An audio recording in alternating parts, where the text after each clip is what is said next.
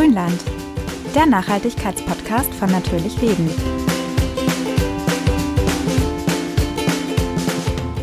Deutschland ist eine echte Brotnation. Aus über 3000 Sorten kann man hier auswählen. Nichtsdestotrotz ist es natürlich viel spaßiger, das Brot selbst zu backen. Das machen wir heute nämlich mal. Genau, wir sind nämlich nicht wie sonst im Studio, vielleicht hört ihr es auch ein bisschen, sondern sitzen hier zu Hause in meiner Küche und backen mit euch ein Sauerteigbrot. Und damit willkommen zurück im Grünland mit Jana und Anja.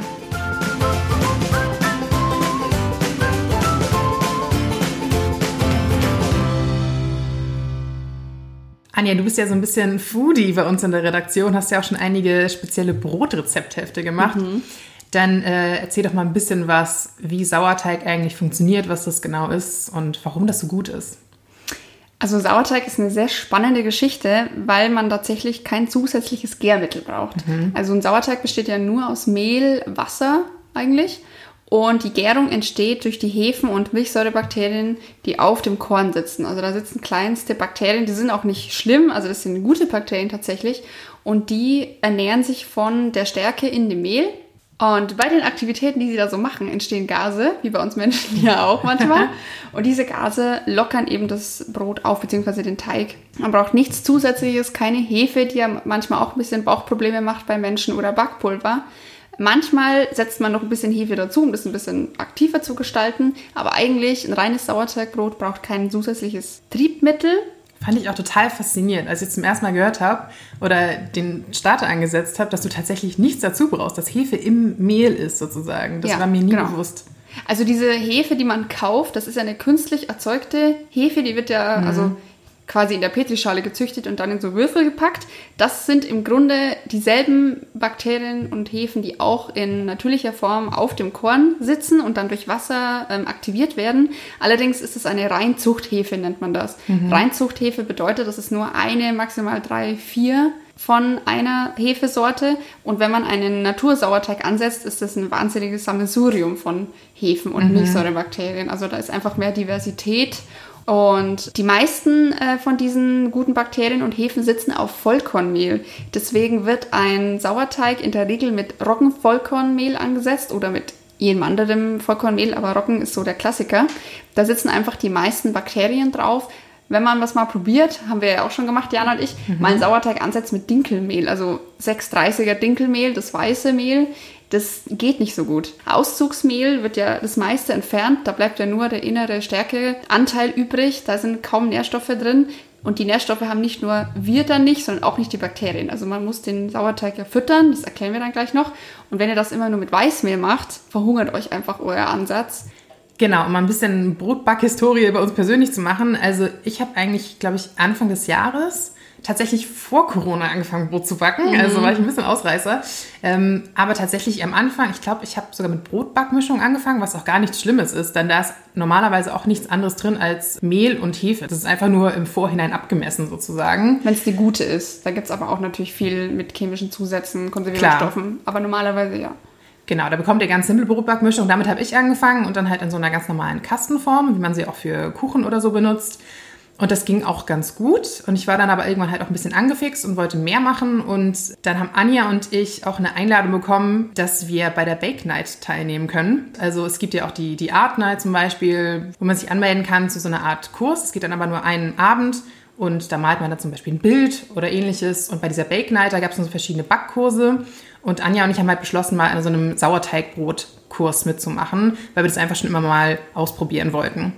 Und dafür haben wir dann auch beide einen Starter angesetzt. Das musste man dann eine Woche vorher ungefähr machen. Mhm. Tatsächlich geht es super einfach. Also ihr mischt einfach nur im gleichen Verhältnis lauwarmes Wasser und Mehl. Wie Anja sagte, am besten so Roggenvollkornmehl. Das war aber tatsächlich, haben, wann haben wir den Kurs gemacht? Im März? Mhm, im März. Das war ein Videokurs, weil da war nämlich auch schon Corona-Anfall im Gange. Genau, und weil Corona-Anfall im Gange war, war es wirklich wahnsinnig schwer, Mehl zu bekommen. Die Leute haben gebacken wie blöde und tatsächlich Roggenvollkornmehl war nicht zu bekommen. Und deswegen habe ich nämlich meinen ersten Starter auch mit ich glaube, Dinkelmehl angesetzt. Dinkel, Fred oder, war das, ne? Oder Weizenvollkorn, genau, ja. irgendwie sowas. Fred habe ich ihn genannt, genau. Also gebt eurem Starter gerne einen Namen. Es ist eigentlich immer schön, so ein bisschen so eine Bindung zu haben, gerade weil ihr euch am Anfang wirklich ein bisschen mehr kümmern müsst.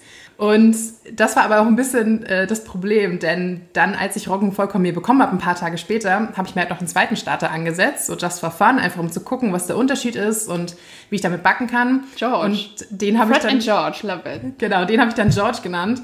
Und ähm, leider habe ich damit Fred ein bisschen zum Tode verurteilt, fürchte ich, denn Harry Potter Spoiler, aber mittlerweile, glaube ich, ist äh, die Serie alt genug. Fred stirbt ja am Ende der Harry Potter Serie und äh, so ist auch mein Fred eingegangen tatsächlich. Der ist äh, geschimmelt im Kühlschrank, glaube ich sogar. Ich weiß nicht genau, was da passiert ist. Das kann auch passieren, sowas. Deswegen kleiner Tipp, friert am besten immer eine kleine Menge von eurem Sauerteigstarter ein. Dann habt ihr immer noch mal ein Backup, falls mit dem echten was passieren sollte. Genau, und so ist leider mein erster Starter eingegangen. Deswegen habe ich jetzt George halt aus Roggenvollkornmehl. Und den habe ich jetzt aber echt schon seit ja, seit März, also seit über einem halben Jahr und der macht sich wunderbar und wird tatsächlich immer besser. Also, dass euch der Sauerteigstarter schimmelt, das kann schon mal passieren. Das passiert selten. Ich weiß ja auch nicht, wie du das geschafft hast. Aber das kann tatsächlich mal passieren, einfach wenn man nicht sauber arbeitet. Normalerweise, wenn der Sauerteigstarter schon ein bisschen älter ist, durch dieses saure Milieu können sich Schimmelpilze nicht gut halten. Also, dass der Schimmel, das passiert nicht häufig. Aber gerade am Anfang, wenn ihr den ansetzt, habt ihr noch nicht so viele Milchsäurebakterien da drin und dann können sich Schimmelpilze schon mal ausbreiten. Deswegen ist es wichtig, wenn ihr den ansetzt, dass ihr, wenn ihr gerührt habt, alle Reste, die außen am Rand befinden, einfach mal mit einem Tuch abwischt, weil die trocknen euch an und da können sich dann die Schimmelpilze festsetzen. Noch ganz kurz zum Ansatz. Jana hat es ja schon erklärt, nur Wasser und Mehl. Ihr macht das ungefähr so vier bis fünf Tage. Also ihr mischt gleiche Menge Mehl und Wasser. Ich glaube, wir haben immer so 50 Gramm bzw. 50 Milliliter genommen. Ich glaube, ich ein bisschen weniger genommen irgendwann, weil der natürlich sehr schnell sehr groß wird, wenn okay, ihr immer, ja. je mehr ihr füttert. Genau, also das Verhältnis ist auch wichtiger als die Menge tatsächlich. Lasst das über Nacht stehen und am nächsten Tag verrührt ihr es wieder. Und das macht ihr einfach so, ja, drei, vier Tage habe ich es, glaube ich, gemacht. Und dann so nach einer Woche spätestens habt ihr eigentlich einen Sauerteig. Ihr könnt auch nach drei Tagen schon damit backen, theoretisch, aber da hat einfach euer Starter noch nicht die Power. Also gerade Roggenmehl wird er da einfach nicht hochkriegen, da ist er noch ein bisschen schwächlich. So ein Sauerteig hat so eine richtige Adoleszenz dann mhm. irgendwann und da ist er dann auch so richtig tatsächlich Power. Wenn ihr den dann mal rausholt aus dem Kühlschrank, ihr könnt ihn dann in den Kühlschrank packen, um ihn zur Ruhe zu legen, wenn ihr ihn gerade nicht braucht. Und wenn ihr ihn dann wieder rausholt, je älter der Sauerteig, der geht sofort wieder hoch, der blubbert. Das ist bei einem Sauerteig am Anfang nicht so und deswegen kann er schimmeln. Genau, noch ein bisschen was zum Verhältnis. Tatsächlich muss ich sagen, nämlich bei Fred, wie gesagt, der war unfassbar hungrig. Den habe ich teilweise am Anfang zweimal am Tag gefüttert und ich dachte schon, irgendwas wäre kaputt damit. Aber einfach nur, weil ich halt das wirklich immer im selben Verhältnis gemacht habe, Mehl und Wasser, und der brauchte einfach nicht so viel Wasser. Also da müsst ihr vielleicht auch ein bisschen schauen, je nachdem, wie euer Mehl so ist. Guckt euch einfach ein bisschen an, wie der Sauerteigstarter drauf ist. Der darf natürlich nicht zu fest sein aber auch nicht zu flüssig. Wie soll ich sagen? Der sollte so eine, so eine cremige Konsistenz fast haben, finde ich. Aber so ein mhm. bisschen auf der etwas festeren Seite. Genau, und wie gesagt, meiner war einfach zu flüssig und dann ist er sehr schnell hungrig geworden. Das erkennt ihr daran, dass sich oben so eine dunkle Flüssigkeit bildet. Das ist halt Alkohol im Prinzip, also das riecht auch richtig gärig. Und dann müsst ihr ihn füttern. Also auch wenn ihr ihn im Kühlschrank habt. Ich fütter meinen jetzt eigentlich nur noch so einmal die Woche circa. Und sonst steht er im Kühlschrank und ist da ganz zufrieden. Also da müsst ihr wirklich auch nicht jeden Tag daran. Dann ist es eigentlich sehr einfach, so einen Sauerteigstarter am Leben zu erhalten. Es ist nur die ersten ein, zwei Wochen, wo er ein bisschen mehr Pflege braucht und wo er auch komische Sachen macht. Ich weiß, Anja und ich haben am Anfang viel hin und her geschrieben und diskutiert, ja, mein Starter riecht jetzt komisch und mein Starter macht das und ich bin mir nicht sicher, ob es ihm gut geht. Lest euch da einfach ein bisschen was an. Es gibt unzählige Blogs und Bücher und was weiß ich, was alles passieren kann. Aber im Prinzip, solange er nicht schimmelt und nicht eine völlig merkwürdige Farbe hat, kann eigentlich nicht so viel schiefgehen am Anfang. Und dann könnt ihr relativ sicher sein, dass der Starter funktioniert. Wenn sich mal Alkohol bildet, schöpft es einfach ab und rührt wieder ein bisschen Mehl ein. Also das ist kein Problem. Deswegen, ich habe schon oft gehört, dass Leute gesagt haben, ah, da war so eine braune Flüssigkeit, dann habe ich den weggeworfen. Bitte nicht. Wenn der schon ein bisschen älter ist, ist euer Sauerteig eine Schatztruhe, eine Schatzkiste. Bitte schmeißt den nicht weg. Also wenn er nicht schimmelt, alles andere ist eigentlich vertretbar. Also Schimmel geht gar nicht. Sobald ihr Schimmel habt, müsst ihr leider einen neuen ansetzen. Aber lasst es nicht so weit kommen. Wenn es kein Schimmel ist, ist er noch gut. Und es ist auch normal am Anfang, dass er ein bisschen komisch riecht, so ein bisschen muffig, also wie so, ja, so eine Mischung aus Kompost und Essig. Es ist mhm. nicht angenehm, aber das geht weg. So nach einer Woche, zwei riecht er einfach so leicht, ja, nach säuerlich, sauer, säuerlich einfach, ja. genau. Ja, und wie ich ja gerade eben sagte, ihr könnt als Backup einfach eine kleine Menge einfrieren. Dann ist er quasi unendlich haltbar. Ich habe den einfach in so einem kleinen Glas in der Gefriertruhe. Und was auch funktioniert, ihr könnt den Sauerteigstarter einfach natürlich auch einmal aktivieren, füttern und dann ganz dünn auf einem Stück Backpapier ausstreichen und dann einfach trocknen lassen. Also bis er richtig, richtig schön trocken ist. Und den könnt ihr dann einfach zerbröseln und auch in ein Glas füllen. Und der ist dann auch wirklich quasi unendlich haltbar. Ihr kennt vielleicht auch diesen Sauerteig-Extrakt, den man mhm. kaufen kann im Laden. Und den kann man zum Beispiel dann auch gut verschenken an andere Leute. Oder auch einfach für euch selbst, dass ihr, wenn ihr den länger nicht benutzt, den immer zur Verfügung habt, ohne dass ihr ihn zwischendurch füttern müsst oder euch darum kümmern müsst. Und wenn ihr jetzt mal einen Sauerteig angesetzt habt, zum Beispiel mit Dinkel oder mit Weizenvollkorn und ihr wollt mal umswitchen, Diana und ich haben uns da ein bisschen eingelesen, weil wir haben schwer getrauert um Fred. Das war ja. natürlich ganz schlimm, der erste Sauerteig ist gestorben. Das kann man machen. Also man kann den tatsächlich umzüchten auf eine andere Getreidesorte, aber das dauert ein bisschen, weil diese Hefen und Milchsäurebakterien sind einfach gewohnt an eine bestimmte Nährstoffzusammensetzung in diesem Mehl. Und wenn man die auf einmal mit was anderem füttert, dann werden die zickig. Dann geht der Starter nicht mehr so richtig hoch. Das dauert ein paar Tage. Behandelt dann einfach euren Sauerteig eine Zeit lang wie den allerersten Ansatz. Also auch wieder zwei, drei Tage füttern, Wasser, Mehl, die gleiche Menge und über Nacht draußen stehen lassen. Also auch nicht im Kühlschrank. So zwei, drei Tage, dann habt ihr den quasi umgewöhnt. Und je öfter ihr den dann benutzt und immer wieder mit dem neuen Mehl mischt, desto geringer wird dann der Anteil vom alten Mehl sozusagen. Das kann man machen, kann aber auch mal nicht funktionieren. Also wenn eure Milchsäurebakterien sagen, nee, also Dinkel, oh, Roggen, nee, das mag ich überhaupt nicht. Aber in der Regel ist es kein Problem. Genau, wenn ihr jetzt aber denkt, um Gottes Willen, das klingt mir alles viel zu kompliziert und viel zu anstrengend, Nein, ist es tatsächlich nicht. Ich dachte auch am Anfang, oh Gott, da habe ich keine Lust zu. Äh, das ist ja, als würde man sich um ein kleines Kind oder irgendwie ein Haustier kümmern oder sowas. Ist es wirklich nicht. Also, wie gesagt, die ersten ein, zwei Wochen, klar, muss man ein bisschen mehr schauen. Aber mittlerweile ist mein Sauerteig total easy zu handeln. Ich hole den einfach raus, fütter ihn. Genau, ich mache es auch noch, wenn ich ihn aus dem Kühlschrank hole, weil er dann doch sehr kalt ist, dass ich ihn auch eine Weile in, in den Ofen stelle mit Licht an, dass er so ein bisschen Wärme bekommt. Mhm. Oder ansonsten ihn einfach normal rausholen, einfach ein paar Stunden stehen lassen, füttern und dann mache ich mein Brot damit. Kurze zusammenmischen, dann eigentlich nur warten und dann das tatsächliche Backen dauert wirklich nur so ein, zwei Stunden und es lohnt sich. Also es geht nichts über selbstgebackenes Brot, finde ich. Einmal, wie es ja. duftet in der Küche und einfach auch, wie es schmeckt. Genau, nach diesem ganzen Vorgeplänkel fangen wir jetzt mal wirklich an und machen unseren Teig.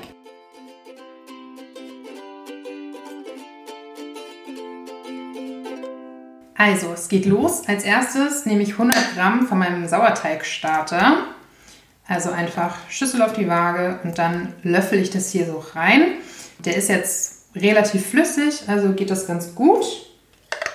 So, 100 Gramm. Und dann tue ich direkt ähm, so 350 Milliliter lauwarmes Wasser dazu.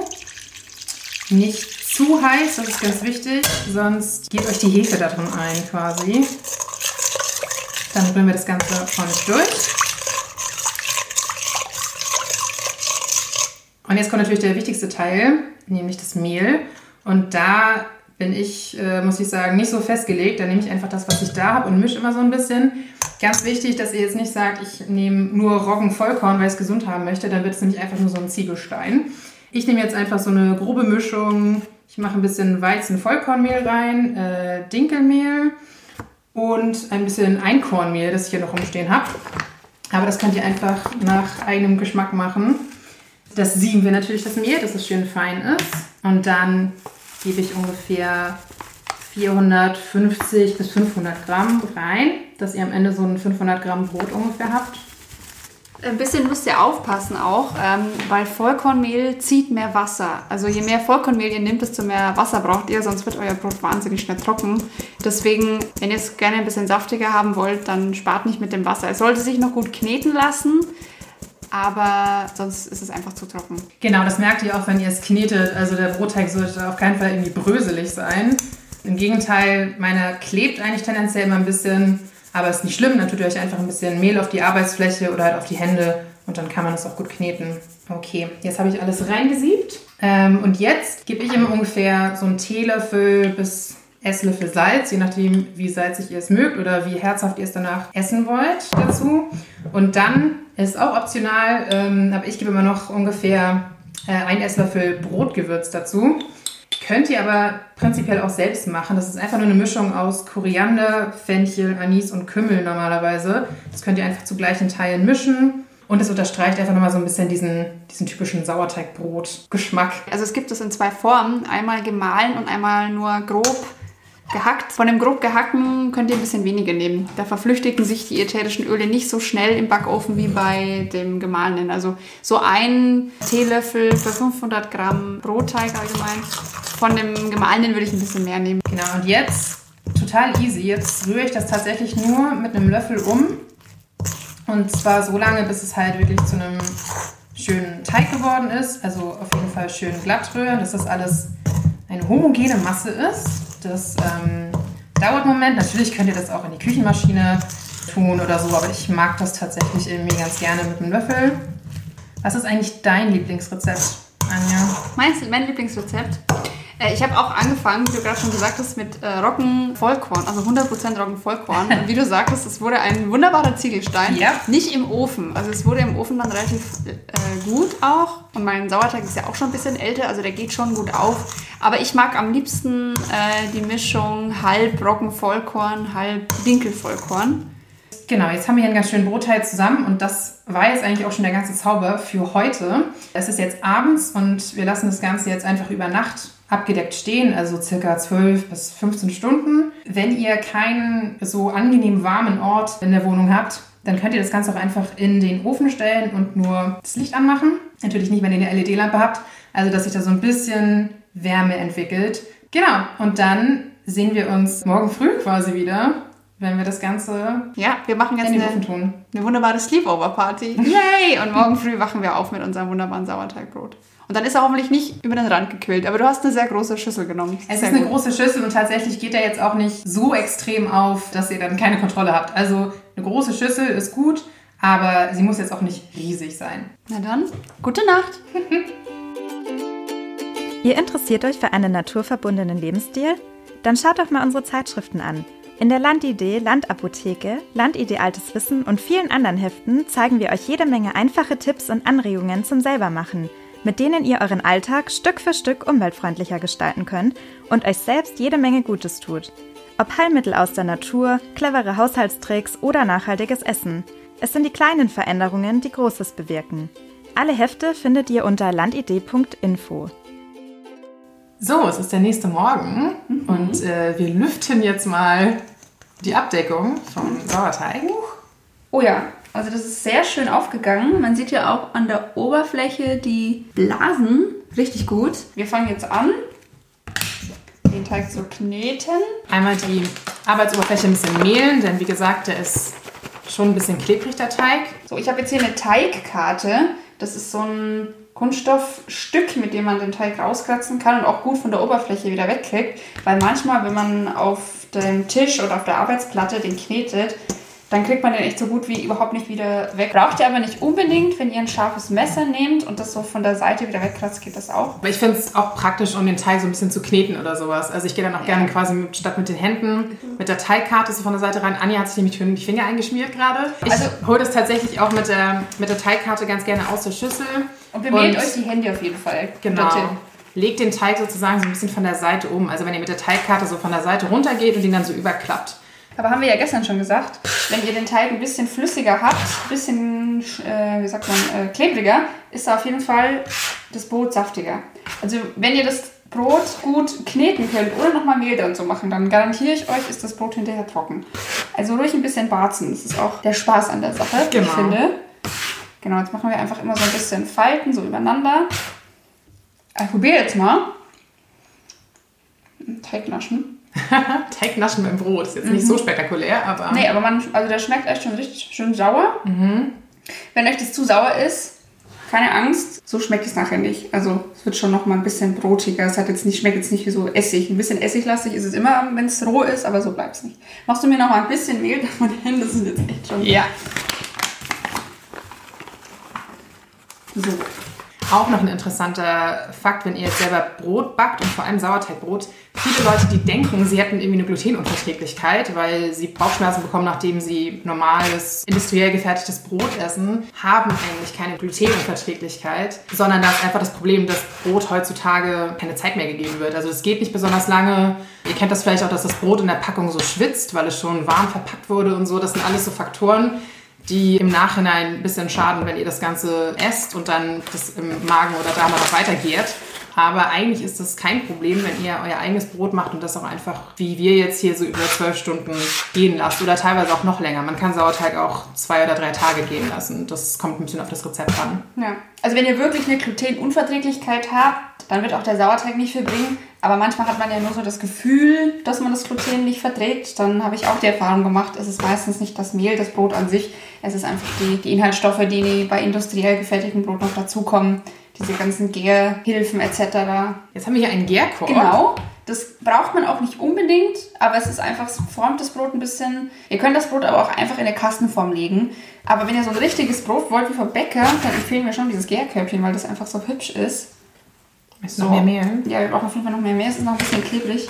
Ich muss sagen, Anja knetet es tatsächlich auch jetzt viel länger, als ich das normalerweise mache. Also ich falte es einfach nur ein paar Mal um. Äh, ich habe jetzt noch einen kleinen Tipp, wenn ihr das Brot dann fertig, oder denkt, ihr habt es fertig geknetet, dann nehmt es nochmal auf und schiebt so die Seiten immer ein bisschen drunter. Also dass quasi die Oberfläche so ein bisschen gedehnt wird, weil da reißt das Brot dann nämlich auf und ihr habt eine viel schönere Kruste.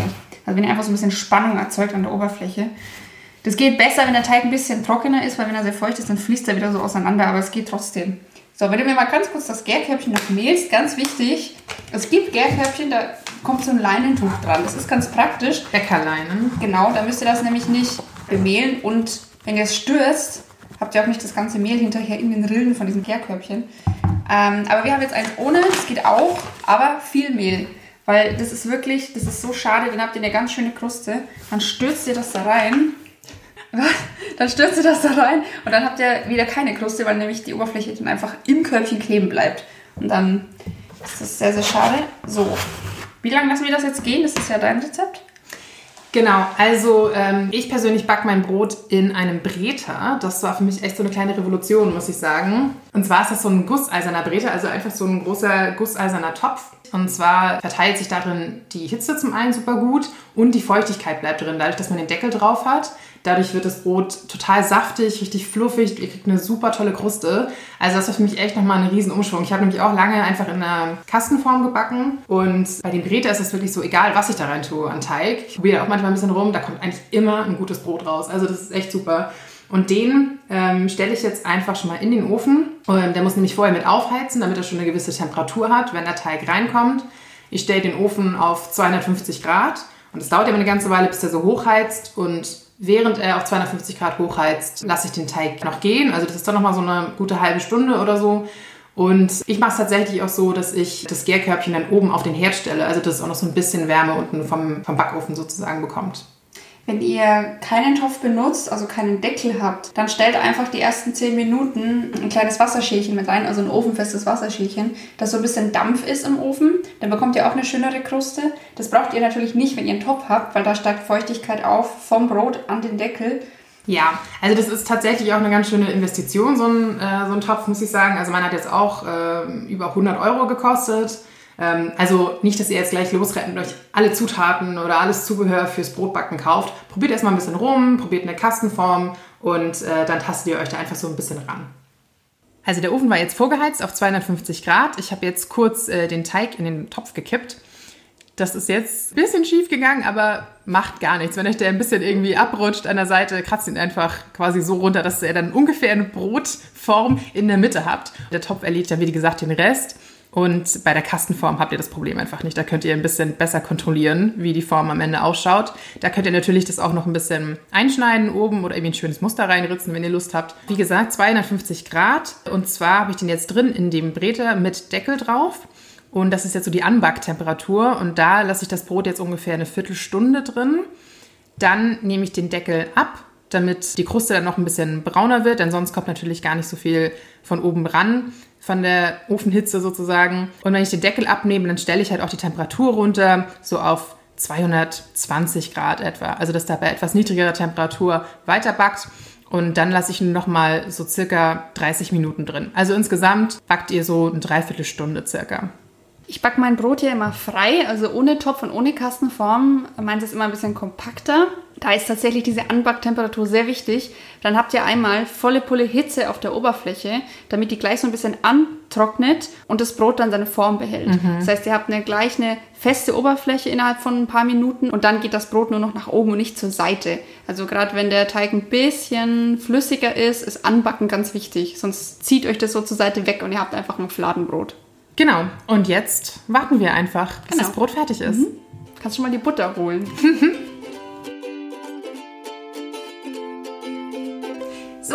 soweit. Das Brot ist fertig und wir holen es jetzt mal raus. Es duftet auch schon total. Uh, richtig schick. Ja, also wie gesagt, das liebe ich halt am Topf. Der macht aus jedem noch so krummen Teig ein cooles Brot. Und jetzt hole ich das Ganze gleich aus dem Topf raus und lasse es dann abkühlen auf einem, auf einem Brett einfach oder auf einem Gitter, was ihr so da habt. Ganz wichtig, lasst es wirklich abkühlen. Also nicht denken, oh ja, lecker warmes Brot und ich schneide da rein. Denn es hat jetzt außen diese schöne warme Kruste und innen drin gart das Brot dann nämlich noch weiter nach. Und es wäre jetzt sehr schade, wenn ihr jetzt schon reinschneidet und das Ganze so ein bisschen unterbrecht quasi und das Brot ruiniert. Das lässt sich auch echt schwer schneiden, wenn es zu frisch ist, weil dann reißt es eigentlich nur auf. Richtig ja. schneiden kann man es eh nicht. Was vielleicht auch wichtig ist beim Topf, lasst es nicht im Topf abkühlen, weil dann sammelt sich unten das Kondenswasser und dann wird das Brot unten feucht, dann schimmelt es leichter. Also ein Holzbrett, das so ein bisschen saugfähig ist, ist besser oder so ein Kuchengitter. Genau. Da kommt ein bisschen Luft unten dran, dann wird es auch gleichmäßig kühler und es geht schneller. Und noch etwas, wenn es dann abgekühlt ist und ihr es nicht sofort komplett verputzt, dann ist natürlich ein bisschen die Frage, wie lagert man das Ganze? Auf keinen Fall in einer Plastiktüte und eigentlich auch nicht in einen klassischen Brotkasten. Das sieht zwar immer hübsch aus, aber den größten Gefallen tut ihr eurem Brot eigentlich, wenn ihr ihn in entweder einen Baumwollbeutel, das habe ich hier, noch besser als fast einen Leinbeutel packt dann kann das Brot nämlich auch noch ein bisschen atmen und wird dann auch nicht so schnell trocken oder schimmelig oder sonst was. Ich muss sagen, geschimmelt ist mein selbstgemachtes Brot sowieso noch nie. Das habe ich bisher nur mit Brot aus dem Handel gehabt. Aber tatsächlich ist es auch so, dass ein Sauerteigbrot zum Beispiel ein bisschen robuster ist. Also das ja, hält, stimmt. es hält auch länger. Also ich habe meinen schon immer so eine Woche. Gut, am Ende ist es ein bisschen hart. Da kann man auch noch irgendwie arme Ritter oder sowas damit machen. Aber bei gekauftem Brot hatte ich es auch teilweise schon, dass es nach zwei, drei Tagen eigentlich schon fast nicht mehr essbar war. Und ja. äh, das Selbstgemachte hält sich schon ein bisschen länger. Gerade ja. wenn ihr es halt wirklich richtig lagert. Wenn ihr es noch ein bisschen länger aufheben wollt, dann könnt ihr auch mal einfach ein paar Esslöffel, ein oder zwei geschrotete Leinsamen oder Haferflocken oder sowas reinmachen.